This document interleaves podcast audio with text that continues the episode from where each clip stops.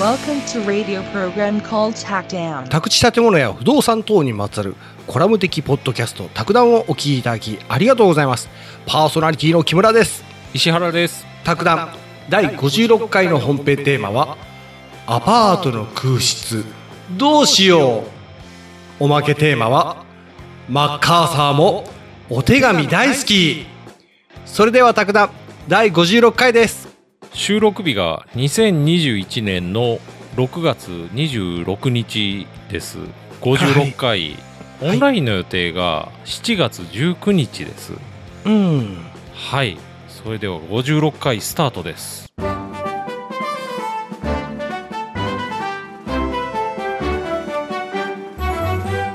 卓談第56回の本編テーマなんですけど、はいまあ、アパートの空室について、うん不動産投資の教科書っていうページがあって、はい山本直弘さん、うんうん、1982年神奈川県生まれと、東京大学理学部数学科を中退。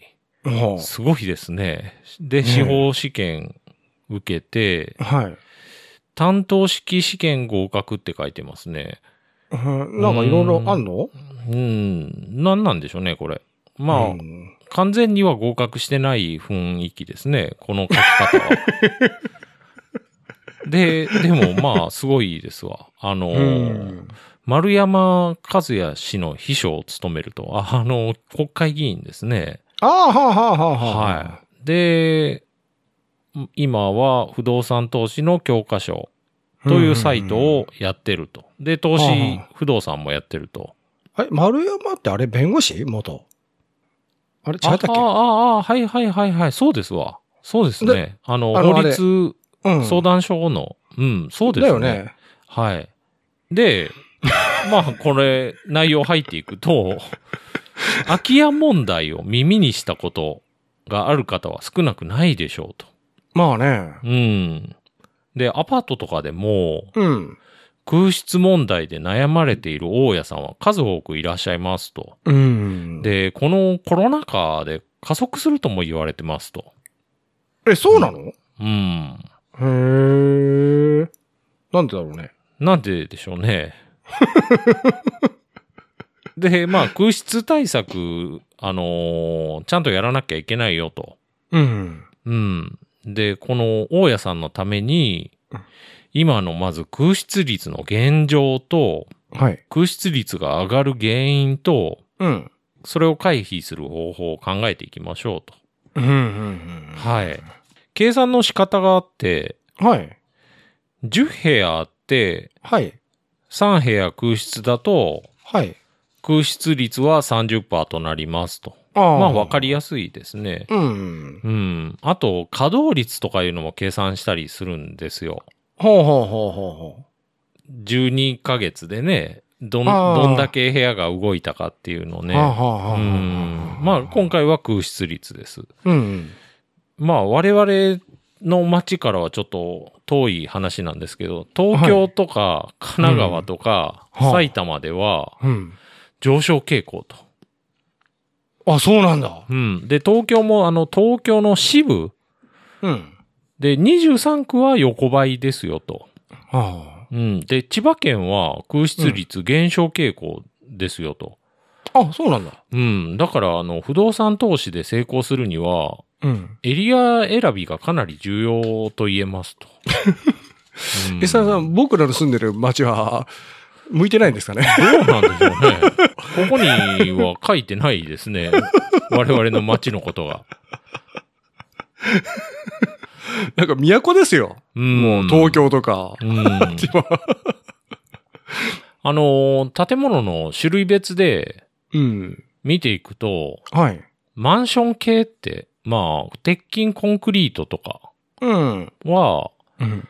あの、2019年に、の後半に空室率上昇して、うん。それ以降は、まあ、横ばいですよと。はうん。で、アパート系木造とか軽量鉄骨の、あ。うん。それはあの2015年を境にして空室率が上昇したと。ああ、やばいじゃないですか。ねえ。で、これは原因が、うん。あのー相続税対策でアパート経営が増えたと。これね、 そうなの土地の相続するときに、はい。アパート建ててると相続税が安くなるんですよ。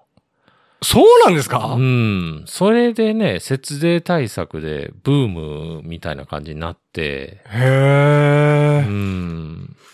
そう、みんながずっと乗っかってたら、うんい。ずれなんかちょっと法が変わりそうな感じするけどね。うん。ねまあ、原因として、えはい。その、過剰な新築建築で、うん。まあ、供給過剰になってますよと。あ空室のリスははあのー増える原因がね。うん。不動産を人に貸すことによって、相続税の課税対象の評価額が大きく下がることから、相続税の生税、あ、節税対策で不動産投資物件を買う人が増えていると。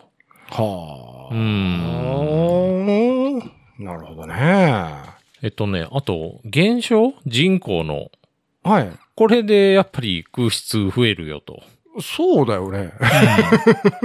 日本の人口2010年をピークに減少期に入ってますと。ああうん、寂しいね。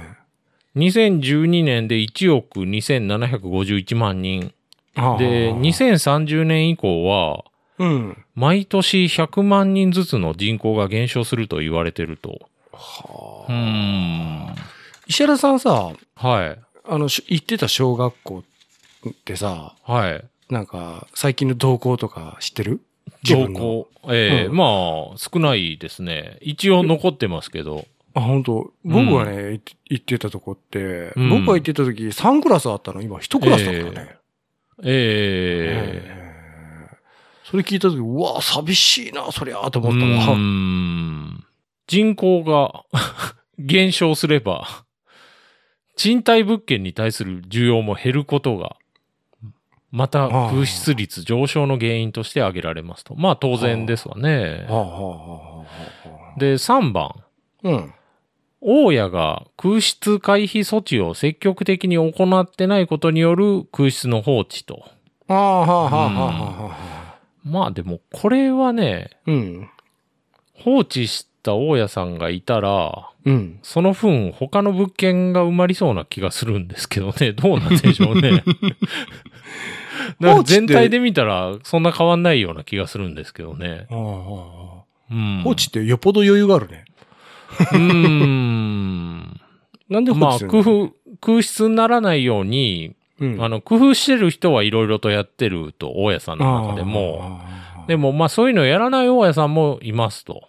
うん。で、あまあ、物件のリフォームが面倒だったり、ああ、はあ費用がないとかで、ももう何もせずに、そのまま空室にしてる大家さんがいることで、う、うん。空室率の上昇につながった一つの原因として挙げられますと。はあ。あれだね、あのーやっぱみんな綺麗なとこ住みたいが。うん、そうですね。で、便利なとこにも住みたいし、贅沢言えば、それで家賃が安けりゃね、 いいですね。うん。 そう夢を追うよ。うん。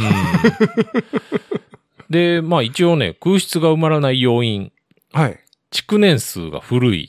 で、まあこれはリフォームしましょうよと。うん。で、設備が充実していないと。はあ、はあ、はあ。これリフォームしましょうよと。うん、まあ、はい、はい。で、家賃設定が高い。はあ、うはあ。ん。これ家賃下げりゃいいじゃんと。うん。 で、募集活動を積極的に行っていないと。ほう。ん。これは、まあ、入居募集の広告の実施をしましょうと。そう、AD だよ、AD。うん。で、管理費、あ、管理の面が行き届いていない。ここれはまあ、管理会社変えたらいいじゃんと。うん。 で、家賃が相場通りなのに空室な場合は、うん。じゃあ、敷金とかが礼金も下げなよと。あうんあ、下げないよ。はい。こういう感じ。あとはね、自治体がね、うんもうこの空き家対策で、うん。まあアパートに限らずですけど、はい。空き家を借り上げて、高齢者が集まる場所とか、子供を預預かる場所として活用してる例もあると。あななんかありすますね、こういうの。うん。なんかそうなったら、貸してるとこなんか安定するからいいだろうねう。ん。うん。と、町屋の母屋と蔵をコン,、コンサートや展示場のアートセンター施設として活用とか、ここれ、れ埼玉県秩父市ですね。たまに見るね、そういうのうね。んう。んあとはね、戸建てとか納屋をカフェとか美術作家の家にしたありるあるう、んあるある、よく見るよく見うる。ん他にもね、木村さんがさっき言ってたようにね、規制強化の動きもあると。ああ、はあ、そうなんだ。東京だとね、ワンルームマンションの建築抑制するために、はい。ちょっとあの面積とか、うん。いろいろこう規制を強化してる部分もあるみたいです。うへん、いろいろありますえ。ね。うん。あの、ライフルホームズプレスうん。でね、あの記事があって、これ2014年11月の記事なんですけど、うん。大家さんの本音トークっていうのがあって、はい。うん、これ結構面白くてね、うん。あのー賃貸市場って、うん。まあ、貸す人と借りる人と、あとその仲介する人で成り立ってますよと。ああ。、でも、大家さんってどういう人たちなのか、うん。あまり表に出てこないと。そうだね。うん。で、まあ、これまで知られてこなかった、そういう大家さんの仕事を、はい。ちょっと見ていきましょうと。おうおう。で、、これ、大家歴36年という人が出ててね、はこれ2014年の話なんで、今だともっと言ってますわね、もう。そうだねご50年近く。うん。あ。うん。で、この人が初めて建てたのが、うん。まあ36年前。はい。これ計算すると、に1985年前後かなと思うんですけど、はうあ。ん、29歳の時にうん。建てたと。はい。すごいですね。自宅をね、3階建てにして、うん。で、1階駐車場にして、2階に 2DK を 2, 2部屋、2個作ったとほ。うほうほう、うんそれを貸したと。はあはあはであ。あ、じゃあそ自の頃分のそこ住んでんだ。でしょうね、3階にね。へえ。で、もうその頃何も努力しなくてもにうん入居者が決まって、うん。で、更新のたびに家賃上がるらしいですわ。1000円とか2000円。そうなのすごいですよね。それ、あれだね。僕らの住んでる町じゃないね。うーん。ねで、20年前に建て直しして、うん。それからも5年間は賃料上がり続けたと。はあ。うわうわだ。で、家賃交渉家賃安くしてよっていう家賃交渉が入るようになったのが、はい。あの、Windows 98が出始めた頃かなっていうふうに書いてます ね。で、これが、わかりづらいわ結局このインターネットの普及で、うん。情報が共有はじされ始めたんじゃないかっていう見方ですよね。この大家さんからしたあら。ー。まあ、借りる側が知恵つけたんだ。うん、そうそうそうそう。あで、まあ、この30年前、今から言うとね、40年近く前ですけど、ー。うん。日。本は住宅不足だったんですよね。結局ガンガン決まるっていうことは。はあはあはあはあはあ。で、まだ人口が増えてる時だもんね。そうでしょうね。うん。で、今だと、うん。あの、大和ハウスとか、積水ハウスがアパート建てるっていうのが普通なんですけど、はあはそれって昭和60年前後かららしいですわ。そのハウスメーカーがアパートを建て出したのは。あ。あ、そうなんだねう。ん。うんで、その。頃はね、もう、はい。建ててる途中から、はい。入居希望者が、うん。もう列をなしたと。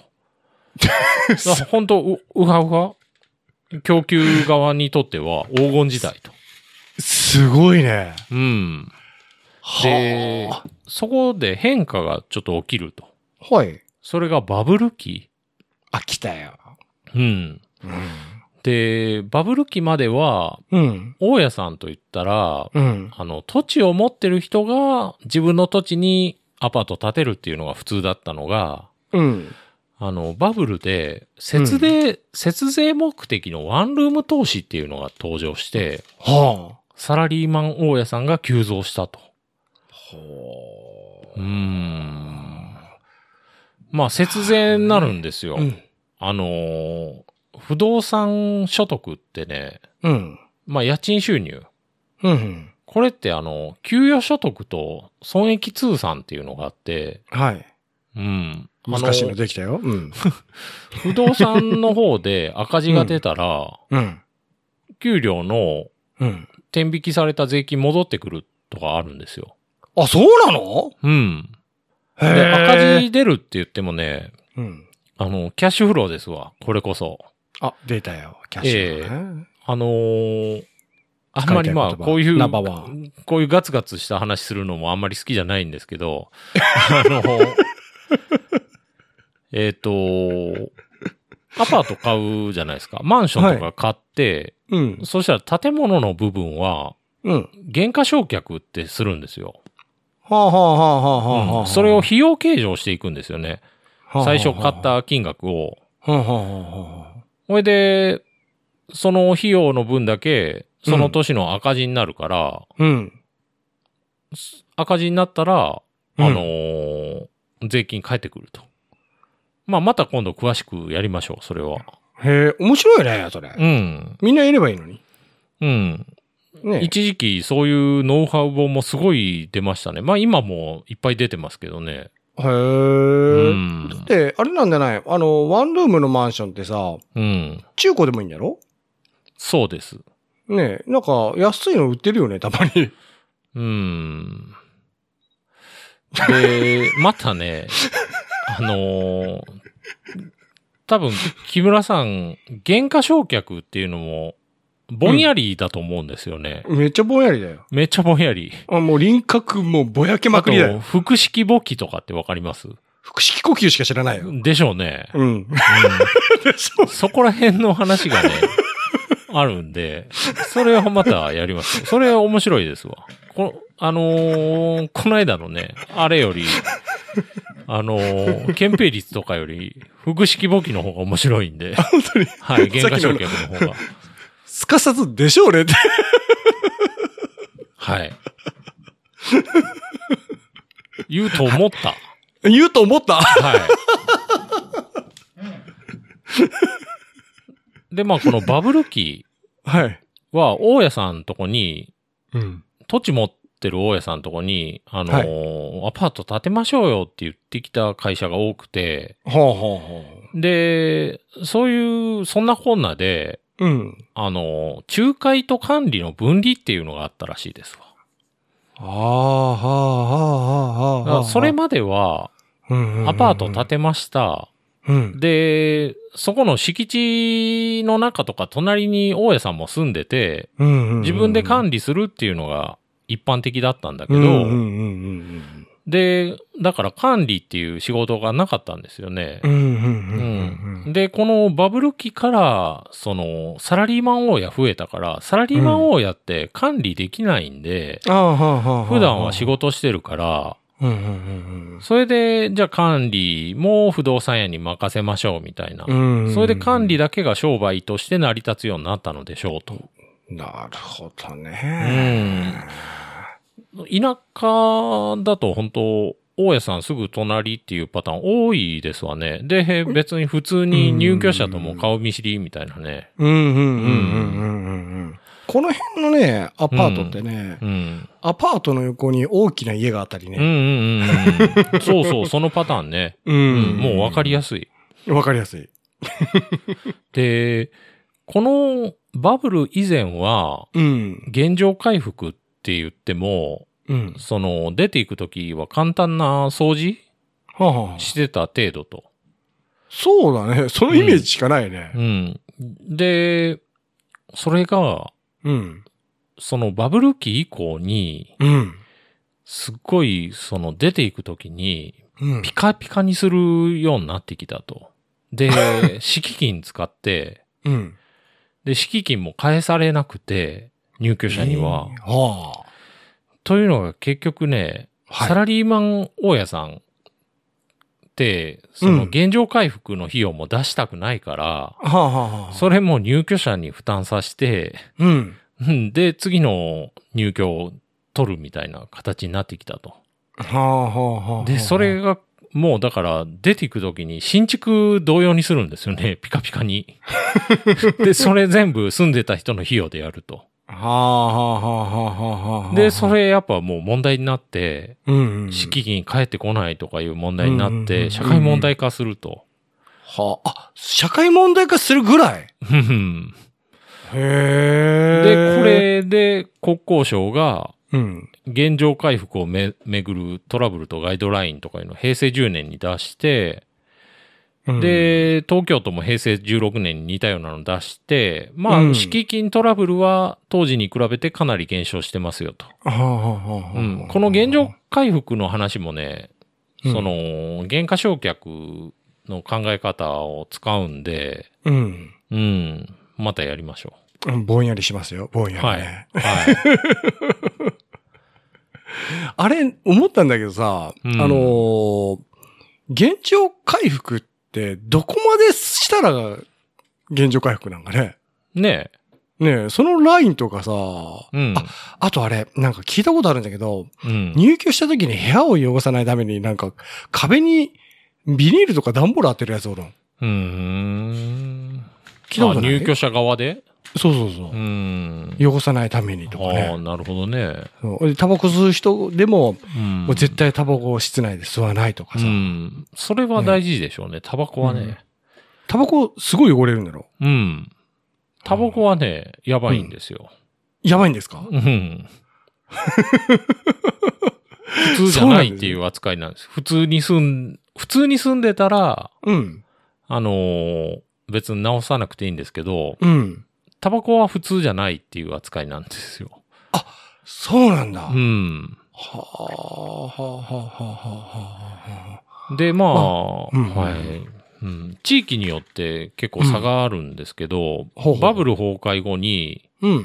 起こったのが、うん。家賃の下落と。で、敷金出のたよ減少と。これ、出た大よ江さんにとってはね、ちょっと辛い話ですけどもねう、。死活問題だよ。うう。ん。で、家賃っていうのも一気に下がることってなかなかないんですよ。ほうほうほっていうのが、その、入ってる人の家賃が下がっていくわけじゃないんで、ほとんど。う。う。うんん。契約更新で下がることはあるけど、うん。うん。で、敷金、礼金も、うん。十数年前、うん、まあ、うん今から言うと20年前ぐらいだと、家賃の2ヶ月分が一般的だったと。そうだね。うん。うん。で、それがじりじりと下がってると。うん、うん、うん、うん、うん、うん。で、今は埼玉県内だと、はあの、7年前の時点で、敷金、礼金なしが当然だったと。ええ、そうなったんだ。はた だね、これも地域差があるから、あ、は横浜だと、あ。うん。敷金、礼金なし多いけど、うん。リフォーム費として1ヶ月分もらうとかいうケースもありますよと。はあ。あと、練。馬区の大泉学園では敷金、礼金なしは1割ぐらいしかないよとかね。はあ。まあ本当場所。によるんでしょうね。なるほどうな。ん。それあれかな競争がもう激化したり、空室がもうすっごいたくさん出てるところなんかは、結局そういう風になっちゃうんだろうね。そうなんですよ。その通りなんですよ、木村さん。あ、あ来ちゃったなの、受給バランスが変わった以上、うん。もう敷金、礼金とか減っていくのも当然だろうと。はあはあはあはあなるほどな。で、一方、その、うん敷金預かれないんですけど、うんうん現状回復するのはもう大家さん負担で費用がかかるようになってきてるから、はあはあ。大家さんとしてはまあ辛い状況と。うん。うんだ今ま。でと同じように、うん。うんあの出ていく人にピカピカに直させて次の人つけるっていうようなやり方はもう通じなくなってると。はあはあはうあ。ん。じゃあ、人も入らないし、出ていくときに、そういったお金も取られ、取れないから、うん。負担は大きいね。大きいです。 あと、以前だと更新料っていうのを取ってたとこもあって、ほうほうまあ今もありますけど、うん。 1年とか2年で何万円とかって取るんですよ。で、でそれ、は、あの、最高裁までやってね、それはまあ、うんいけんじゃないよみたいなのがあって、ほうほうほうう。ん。で、そ、ただ、その更新料自体ももうなくなってるっていうケースも多いですよと。はあはあはあはあはあ。なるほどね。もう一個、はい。大きく出費が増えたのが、ほい。広告費である。あ、来たよ。はい。来たよ。闇だよ。でこれがね、うん。あのーレインズっていうのがね、うん不動産流通機構、1990年に登場しましたよと。ああ。で、これはあの、物件登録して、うん。他の不動産屋さんも、うん。あのーあ、ここに物件あるねっていうのを共有するシステムなんですよ。ほうほうほうほあのーまあ、賃貸に限らず、売買もそれに登録していくんですけど、う。うん。で、それやると、いろんな業者が絡むようになってくると。ほうほうん。で、今までだと、その、大家さんのお友達の不動産屋さんが、う。うん。入居者も連れてきてたんですけど、うん。その、全然違うとこが連れてきて、うん。で、広告料くださいとかいう話になってきたと。へえ。広告料くれるんならお客さんいますけど、みたいな。 すげえな。うん。引っ張り方が。で、あと、ポータルサイトを利用すると手数料かかるっていうのもあるみたいですね。これちょっとよく知らないんですけどね。大家さんにとってはもうこの30年は収入が減って支出が増えうんるあまり嬉しくない時代ですと。ああ、んそのうちあれだね。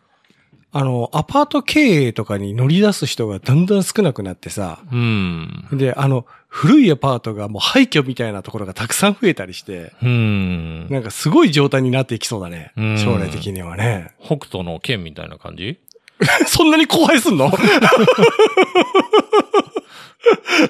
あれ、世紀末だよ、本当に。えーただ、 あのー今回参加してる大家さんの意見としては、うんみんな結構前向きですよと。ああ、そうなんだ。で、厳しいからこそ面白くて、うん。他との差別化ができるっていうのもあると。なんか、そ、そこに参加した大家さんなんか、ベンチャー企業の気質を持ってるね。うん、そうなんですよ。 で、前までだと、うん。もう土地とか持ってる人が、うん。こう、はんはんはんで経営できてたのが、うん。もう今結構努力しないといけないから、ああ。ようやく、あの、他の業界と同じスタートラインに立ったと。この大家業が。ああ、なるほどな。うん、今までその経営まで管理会社に任せてたこと自体がちょっとおかしいですよね、とは。あ、はあ、はあ、はあ、はあ。意識い。高いですね。高いうわー、ん、で、80年代とか90年代、まあバブルの頃のサラリーマン大家さんは楽だったかもしれないけど、うん。もうこれからは楽して儲かる時代ではないですよと。ああ。、で、気持ちよく住んでもらうように工夫することが必要と。まあ当然といえば当然なんでしょうね。そうだね。うん。でも、それ借りてからするとさ、うん。やっぱり借りやすくはなってるし、そうでしょうあのね。やっぱ、その充実したいいサービスを受けやすくはなってるよね。だから借り手としては嬉しいね。僕はどちらかというとほら、借り手側で。うで、ん石原さんはさ、あの、貸す側のスタンスか。うん。うん。な。大家さんも結構いろいろとタイプが分かれてて、はい。家業として管理会社任せで漫然と経営をしている人がいたり、はあ。あとは完全に投資と割り切って収益だけを考えてる人もいるしは、あ、はあ、はあ。で、入居者に長く住んでもらうことで収益を上げようと考える人もいると。うんうんうんうん。で、この最後の入居者に長く住んでもらうっていうことを考えるタイプが増えてきてると。うんまあいいこと。でしょうねう。んうんうん。安定だね。うん。うんうんうん。で、毎日掃除したり、うんうん。修繕とかも地道にやっていったり、はあ、はうあ。ん。まあそういうのを大家さん自分でできたらもう本当一番いいでしょうね、結局。うんうんううんうんうんうんうん。ん。あの、なんか、あれだね、たまになんか見るけど、なんかすっごいここ人住んでんのかなっていう、なんかちょっとボロっちうんうんうんうん汚いアパートあるじゃん。もうなんか、カーテン全然ついてないような。うん、あと廊下もなんかすっごい汚れてるの、なんかうもう。ね ん。え、これ誰が住むんだって、自分住みたくないなと思うよね、ああいうの見るとうね。ん。うんでも、そう思えば古くてもさ、綺麗に整理されてるアパートもある。ありますよね。う。うんん。本当に全然こう気持ちがいいよね。古くてもうね。んうん面白いね。まあはい。これごめんながさいね空室率の話でした。はい。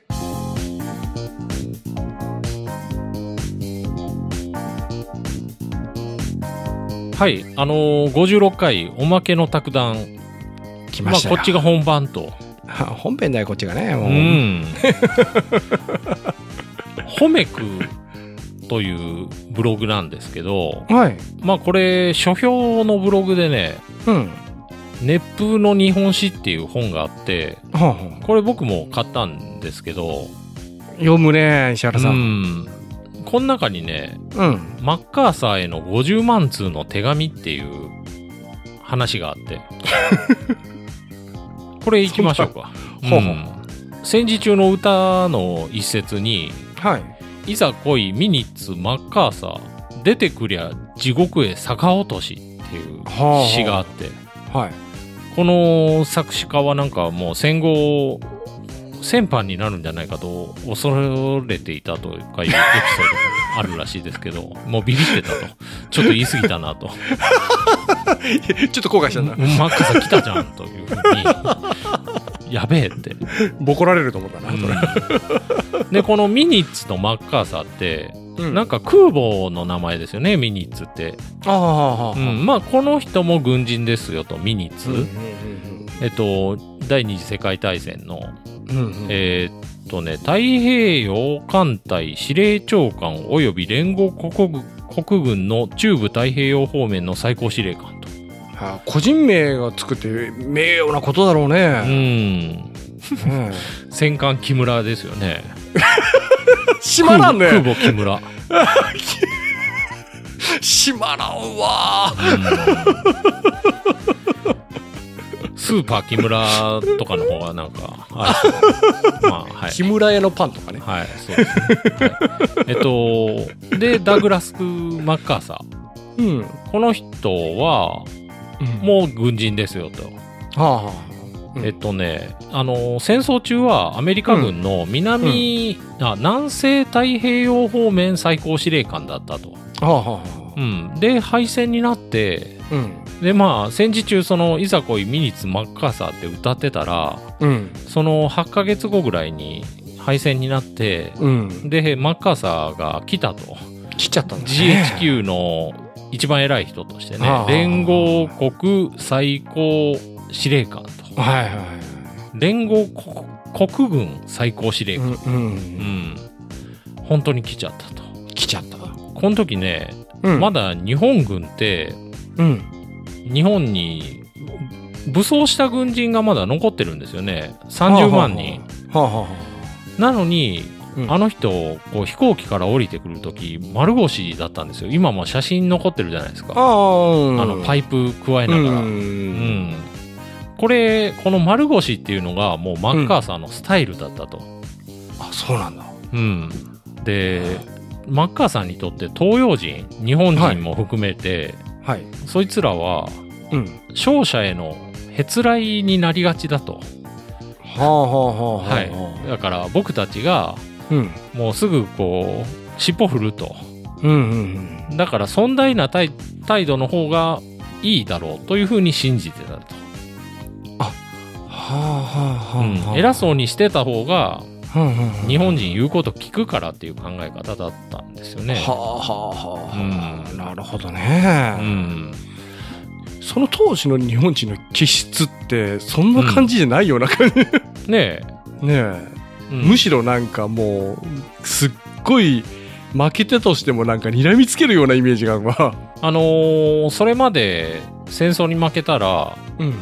男は皆殺しにされるしうん、女は奴隷に売られるって吹き込まれてたんですよ日本人はあは、はあううんん、もうアメリカ人にあそんなことされるよっていうふうに吹き込まれてたけど、うん実際マッカーサー来てみたらうん全然そんなことなかったとうんでもうめっちゃ人気者になって、あそうなの うん、ヒャッホーマッカーサーみたいな感じになったんだそううですねで、マッカーサーも、まあ、GHQ の取り組みとして、はい民主化政策日本のはこれが婦人参政権とかあははい労働組合法とか、はいまあ、農地改革、あとかやっていくとずいぶん手入れたうね、ん、ねあとは財閥解体もありますわねえ、は。あはあはあはあはあはうあん、、で日本人はうん、これもう歓迎したと大半の国民が歓迎したと、そうだねうんでもう日本人へつらいが止まらなくて、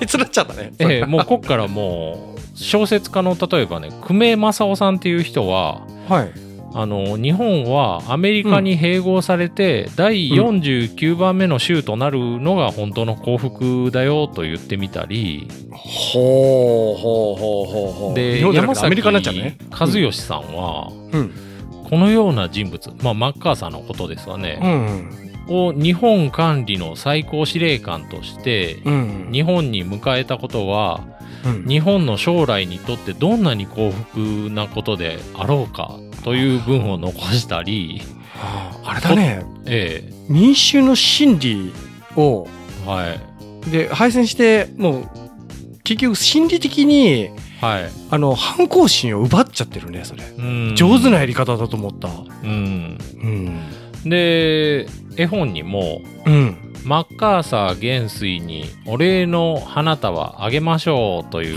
本が出た りちょっとやばい国になってるもうマよッカーサーめっちゃ人気と。くまモンみたいだでもっと得意な現象として起きたのがはい日本国民からはいマッカーサーに手紙が送られるようになったと。でこれがね50万通ぐらいあったらしいですわ。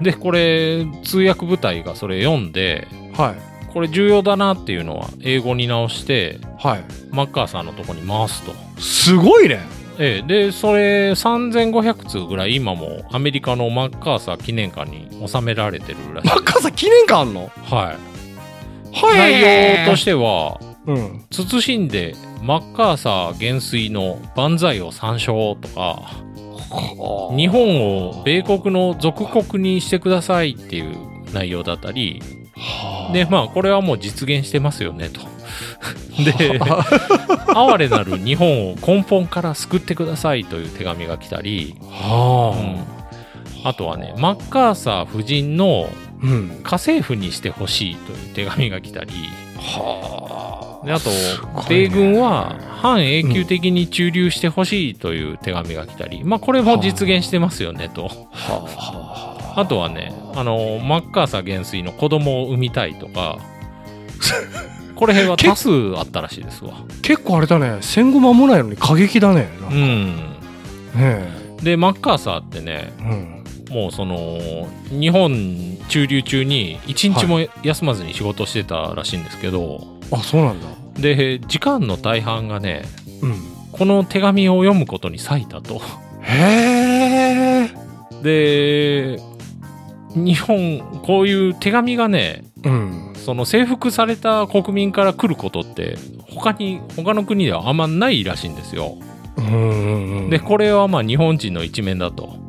はあでマッカーサー手紙読んではい制作に生かす意味もあったけど、うんまあ、何よりも自分の虚栄心を満足させたとだから楽しかそりっゃたと、 万歳とか言われて、そうだねでも、うんあれなんかねその戦前の状態がひどすぎてうんマッカーサーがそのひどい状態から解放した解放者みたいな形になってるのかねうん、そうでしょうねへえ農地改革とかにしてもねうんずっとやりたかったらしいんですよ日本はうんうん大地主がいてはい小作人がそれを耕してるっていうのをあやめたいけどどうん大地主ってやっぱ力あるし政治力もあるからうんなくせなかっったんですよね。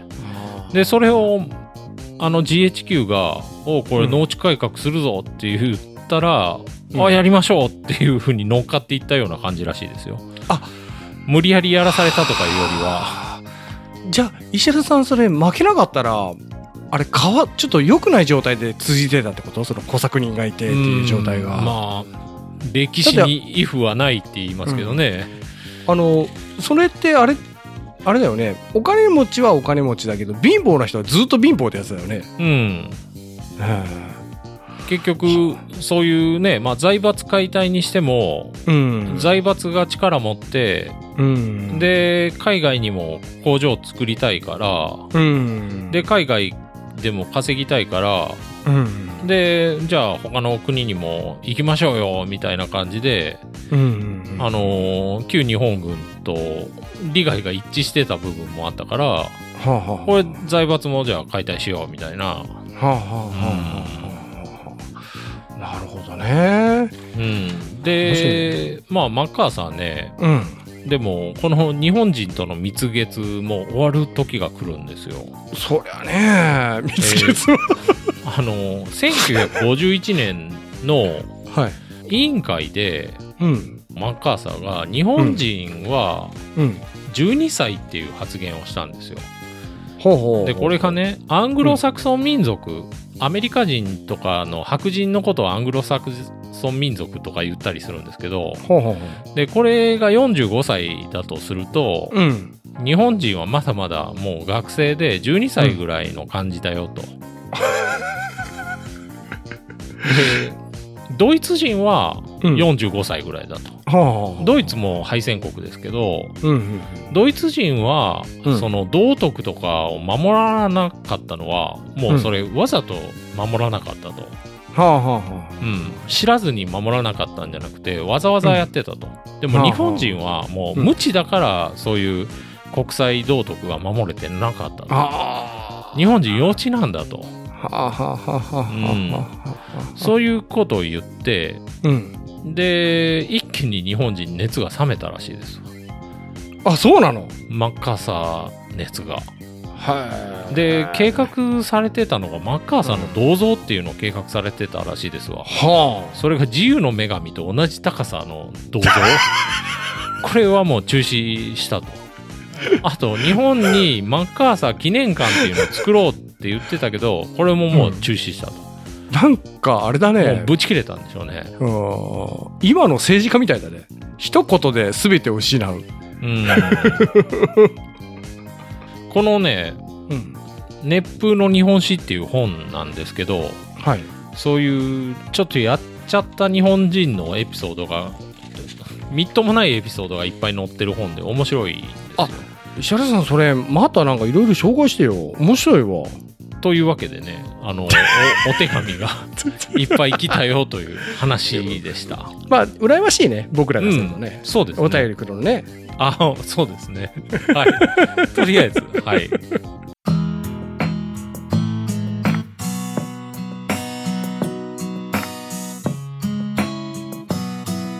56回が終わりとうん、はいお便りは来てないんで今回もうん、シミュレーションしたいと思います、 50万通来てないはいあのー LINE のアカウントを作ってますはいはいこれをフォローするとどうなるかっていうどうなるんですかこれはねフォローしても僕のところに通知は来ないんですよはあはあはあでで LINE の中にねうんあのータイムラインみたいなのがあってはいそこにねあのーアップしましたよっていうのが流れてくるようになりますはあはあはあはあなるほどねはいフォローしただけだとうん僕の方からは誰がフォローしてるかも見えなくて、うんうんうんううんん、でまあお便りいただいたらやり取りできるようになるんですけどああプライバシーが本当に守られてるって感じだねそう個なん人普通の LINE とちょっと違うんですようね、ううんん、なのでこれもまだあの一桁台なんでフ ォローお友達がこれ10人目指してますんで、やっぱりハードル低めで、はいなかなかです 目指せ10人なええそうですはい しょうがねえなっていう人はあのしょうがねえなしてやるよって、そうそうそうそう50万通とか無理ですよねうんちょっと、うん憧れるわマッカーサーとかねちょっと石原さんがね「木村さんすっごいお便り来てもう全部読めないんですよ」とか言ってさ、うねんえうわえ本当にみたいな状態になりたいよねはい